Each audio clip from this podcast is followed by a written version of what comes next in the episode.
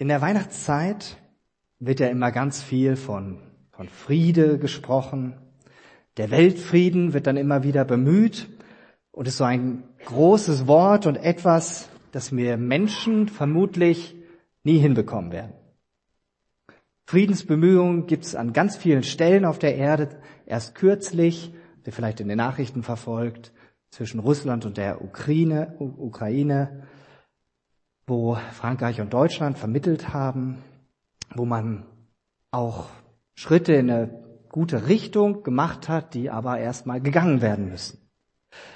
Und letztlich bleiben das alles aber nur so winzig kleine Ansätze, die immer sehr zerbrechlich sind, weil wir Menschen total gut da drin sind, Friedensbemühungen wieder zunichte zu machen.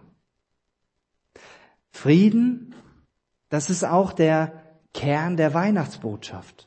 Gott bringt den Menschen Frieden, indem er ihnen Jesus, seinen Sohn, auf die Erde schickt, damit wir Frieden mit Gott bekommen können.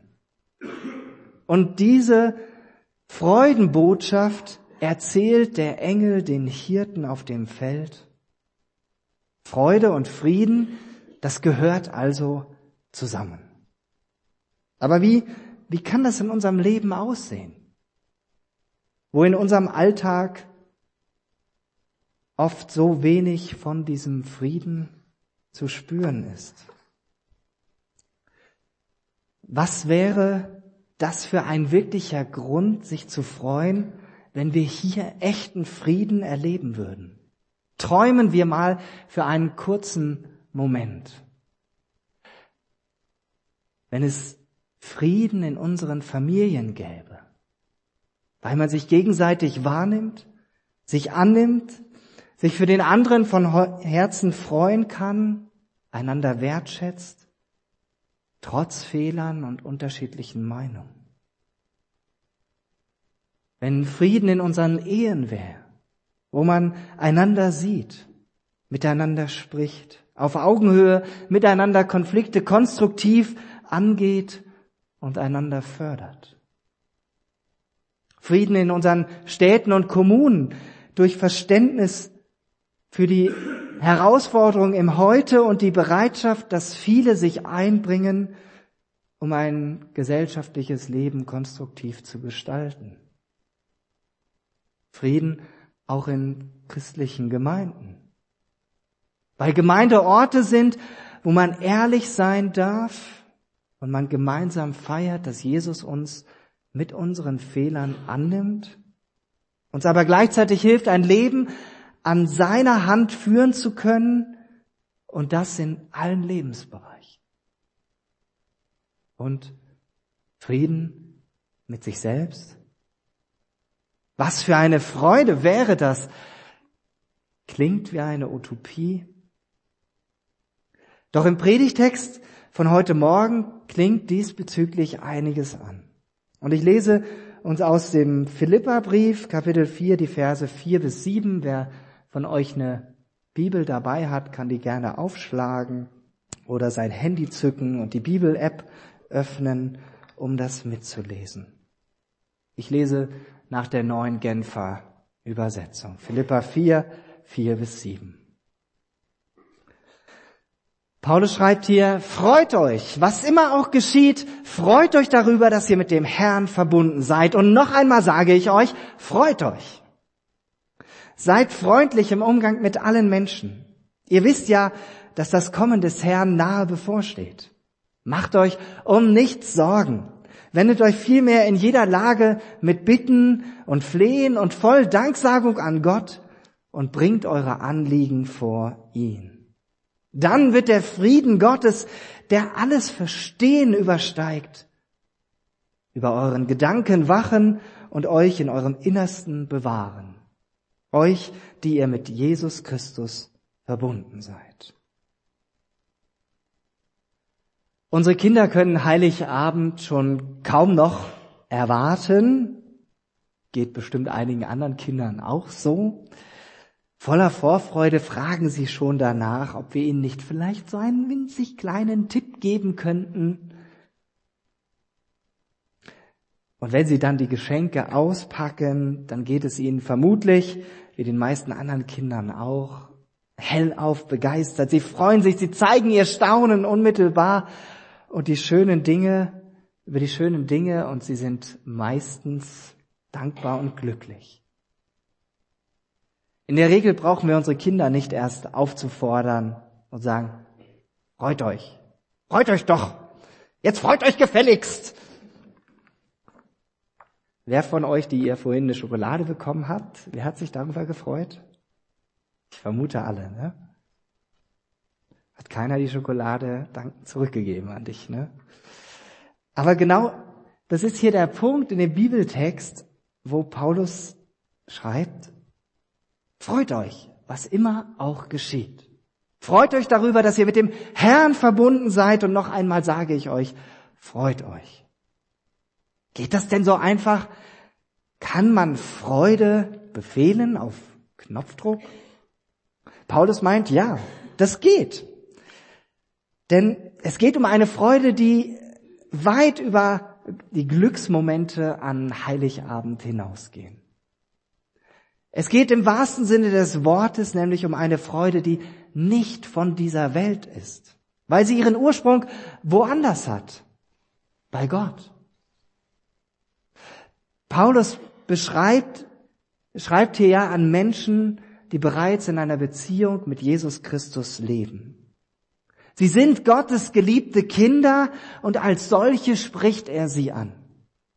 Und als solche fordert er sie auf, sich zu freuen. Es geht also um die Freude der Christen darüber, dass sie mit Jesus Christus verbunden sind.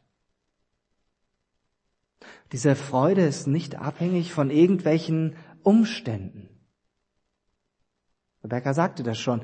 Diese Freude ist eine Entscheidung. Diese Freude, die kann immer und überall erlebt werden, in jeder Lebenslage, egal wie gut oder wie schlecht es uns geht.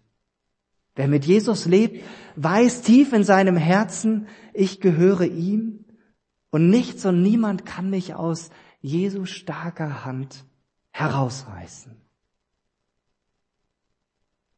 Paulus forderte, fordert die Christen damals in Philippi auf, sich immer wieder daran zu erinnern, dass diese Tatsache, dass sie zu Jesus Christus gehören und mit ihm verbunden sind, dass das ihr Leben prägt, dass das das Fundament ist, auf dem ihr Glaube steht.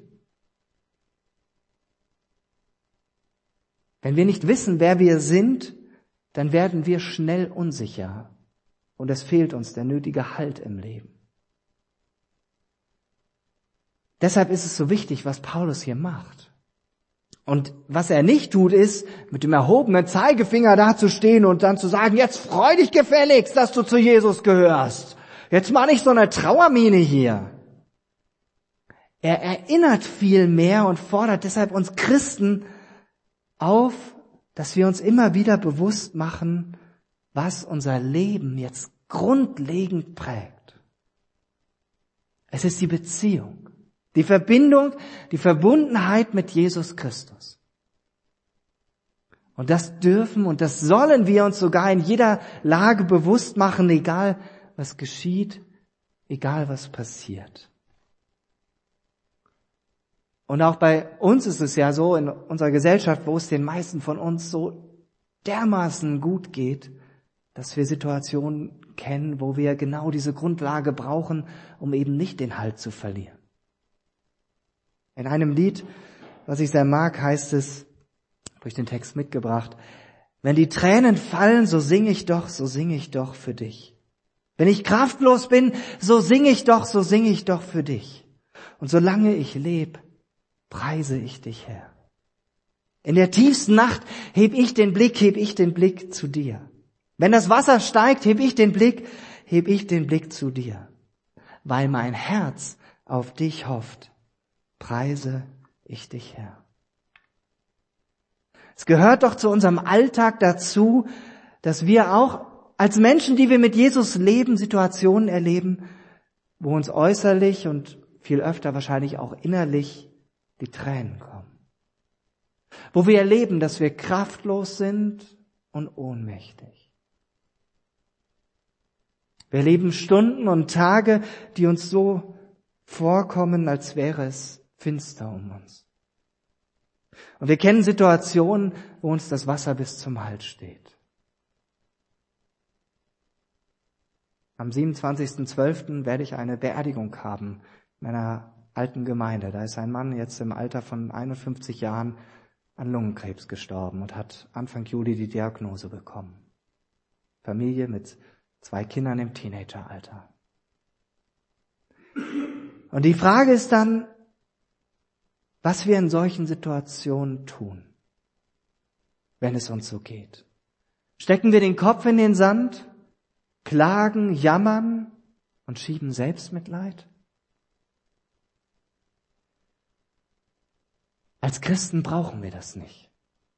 Und ich möchte mich immer wieder neu dazu entscheiden, in solchen Situationen auf das zu sehen, auf den zu sehen, der mich tatsächlich trägt. Dass Jesus mich hält, Deshalb darf ich in solchen Situationen zu Gott singen, ihn loben und ihn preisen.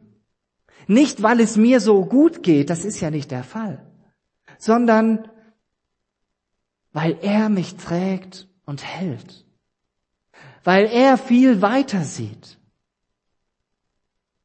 Weil er in allem mein alles sein will. In diesem Lied heißt es dann im Refrain, die Freude am Herrn gibt mir Kraft. Die Freude am Herrn gibt mir Kraft. Ist es finster um mich, sing und tanz ich für dich. Die Freude am Herrn gibt mir Kraft.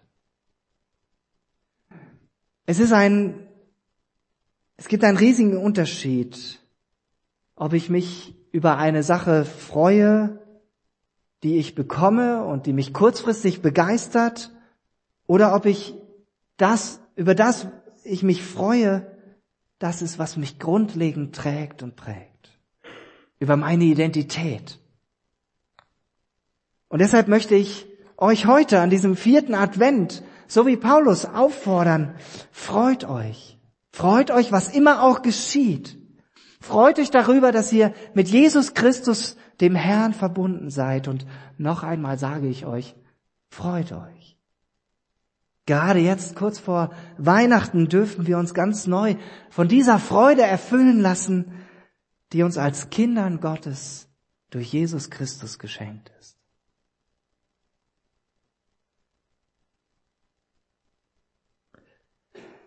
Diese Freude hat Auswirkungen.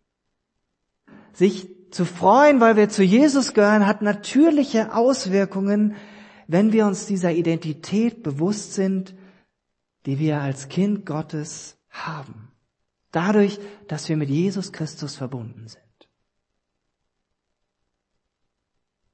Ist es da nicht völlig natürlich, dass wir freundlich mit allen Mitmenschen umgehen, so wie Paulus das in Vers 5 schreibt, seid freundlich im Umgang mit allen Mitmenschen? Das griechische Wort, das hier steht, das hat noch weitere Bedeutungen, die von anderen Bibelübersetzungen aufgegriffen werden. Es bedeutet, ihr seht es da in Klammern, freundlich, gütig, milde, nachsichtig. Ganz schöne Bandbreite. Also es geht hier um ein Verhalten, jedem Menschen in Würde zu begegnen. Egal wo sie herkommen, ob es Deutsche sind, und da gibt's ja auch Unterschiede, Ossis, Wessis, ich bin ja ein Ossi gebürtig, Bayern, Norddeutsche und was da nicht alles gibt. Hessen gibt's da ja auch noch. Ähm, und dann die Leute, die auch vielfach hier in unserem Land wohnen, ob's Türken, Syrer, Afghanen, Eritreer, Iraner und so weiter sind. Als Christen haben wir allen Grund, jedem Menschen gegenüber freundlich, gütig, milde und nachsichtig zu begegnen. Vor allem, wenn wir uns bewusst machen, dass Jesus versprochen hat, wiederzukommen. Und wenn wir diese Aussage bei Paulus lesen, dann mag das für den einen oder anderen von uns vielleicht komisch klingen. So nach dem Motto, hm, hat sich dieser Paulus nicht ein bisschen verschätzt? Jesus ist damals noch nicht wiedergekommen und es ist so knapp 2000 Jahre her, dass Paulus diesen Brief an die Philippa geschrieben hat und heute ist er ja auch noch nicht da. Aber geht es nicht genau darum, in dieser Haltung und mit der Erwartung im Herzen zu leben? Jesus kommt wieder. Ja, er wird wiederkommen. Wann er wiederkommt, wissen wir nicht. Das wusste er selber nicht mal. Aber er wird es gewiss tun. Das steht fest. Und diese innere Haltung, die hilft uns, den Blick auf das Wesentliche zu behalten. Sie hilft uns auch, die richtigen Prioritäten zu setzen. Natürlich kennen wir in unserem Alltag Sorgen. Dinge, die uns belasten. Fred, danke nochmal für dein Zeugnis. Total ermutigend. Paulus sagt hier, macht euch um nichts Sorgen. Vielleicht denkst du jetzt, du hast leicht reden, ich sorge mich aber um dies und das oder jene und jeden. Und ist das nicht normal und okay? Paulus sagt das ja nicht, ohne uns eine hilfreiche Weise zu nennen, wo wir uns mit unseren Sorgen und Nöten hinwenden können.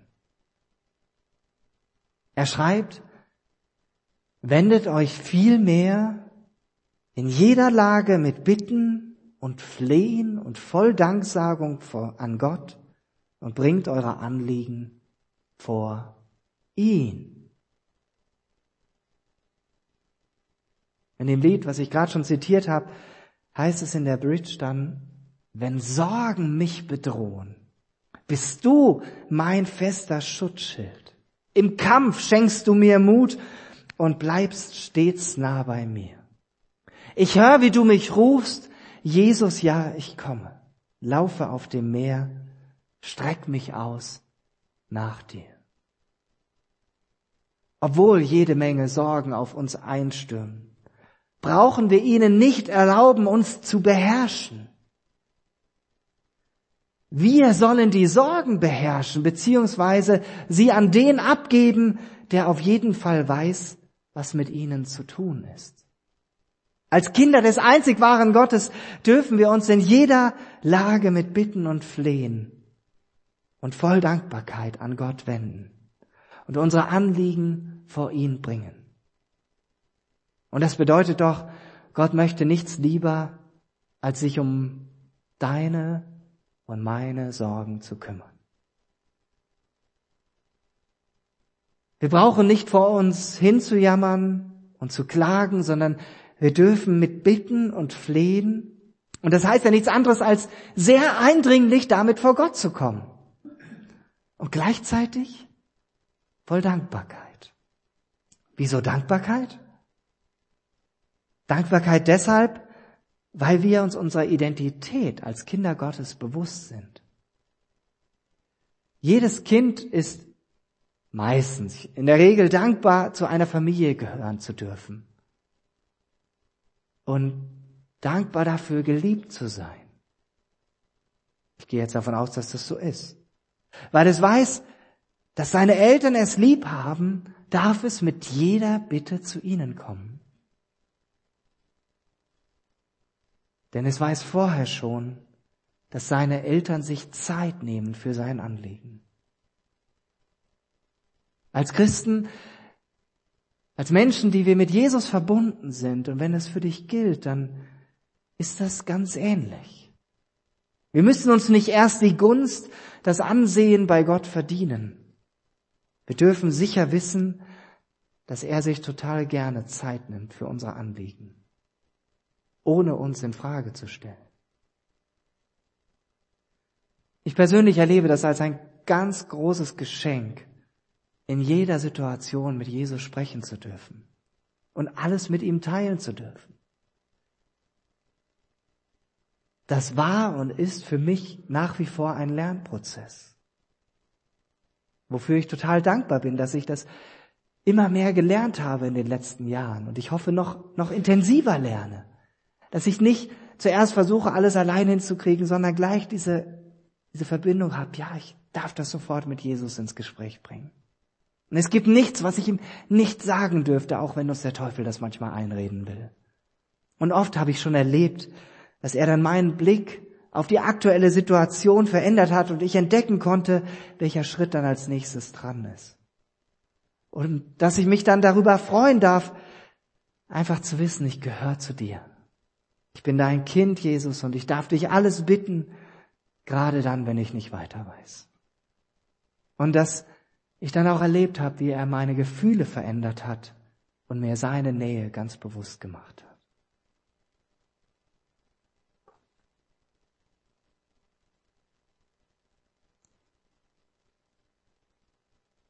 Jetzt habe ich die ganze Zeit von Freude gesprochen. Dabei ging es doch am Anfang um den Frieden. Was hat die Freude mit dem Frieden zu tun? Wie gehören Freude und Frieden zusammen? Diese Verse hier bei Paulus zeigen uns ganz klar, Freude und Frieden sind ganz eng miteinander verknüpft. In Galater 5, Vers 22 begegnet uns das nochmal, wo Paulus von der Frucht des Heiligen Geistes schenkt, von den Dingen, die der Heilige Geist in uns wachsen lassen will. Da nennt er auch Liebe, Freude, Frieden direkt in einem Atemzug miteinander. Beides sind Dinge, die wir nicht selbst aus uns heraus haben. Sind Dinge, die uns geschenkt werden.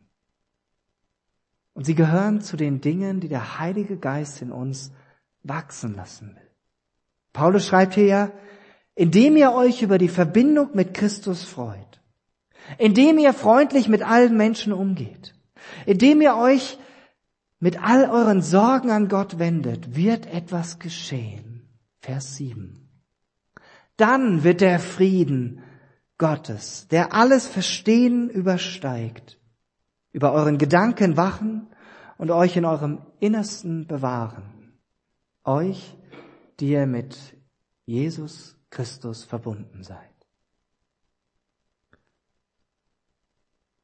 Der Frieden, den Paulus hier beschreibt, der meint viel, viel mehr als die Abwesenheit von Krieg.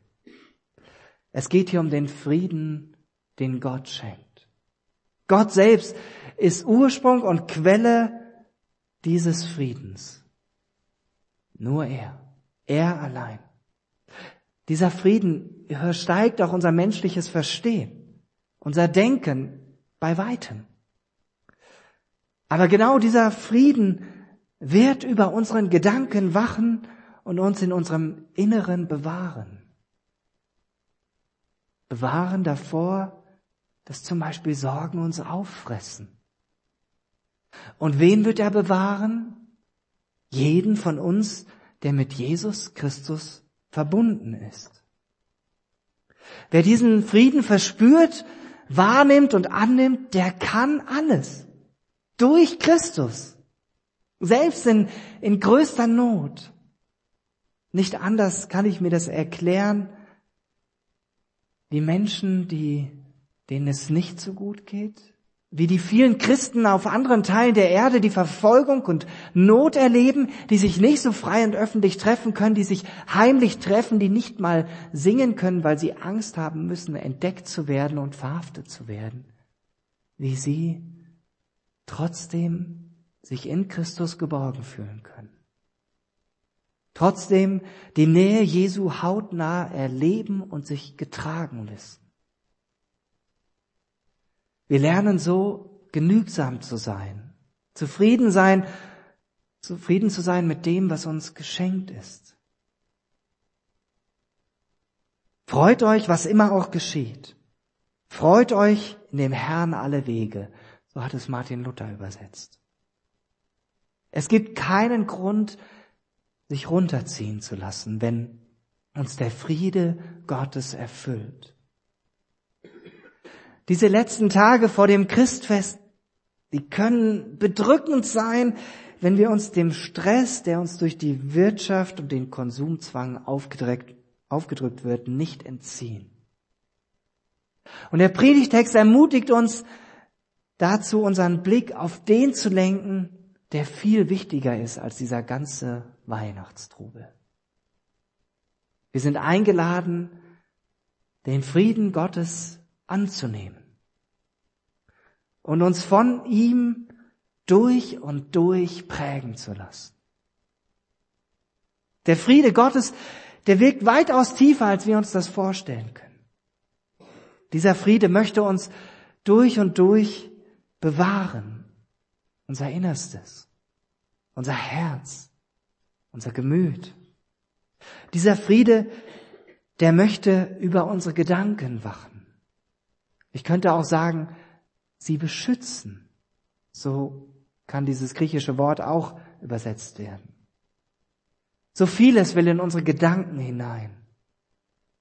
Doch vieles ist auch nicht gut. Und deshalb ist es so wertvoll, dass der Friede Gottes wie ein Schutzschild für uns sein möchte.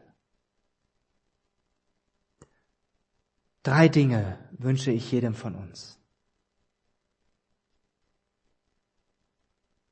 Dass wir uns wirklich darüber freuen, dass wir uns wirklich darüber freuen können, dass wir mit Jesus Christus verbunden sind. Und falls das noch nicht für dich gilt, falls du noch nicht Jesus in dieser Weise kennst und vielleicht jetzt die Sehnsucht danach bekommen hast,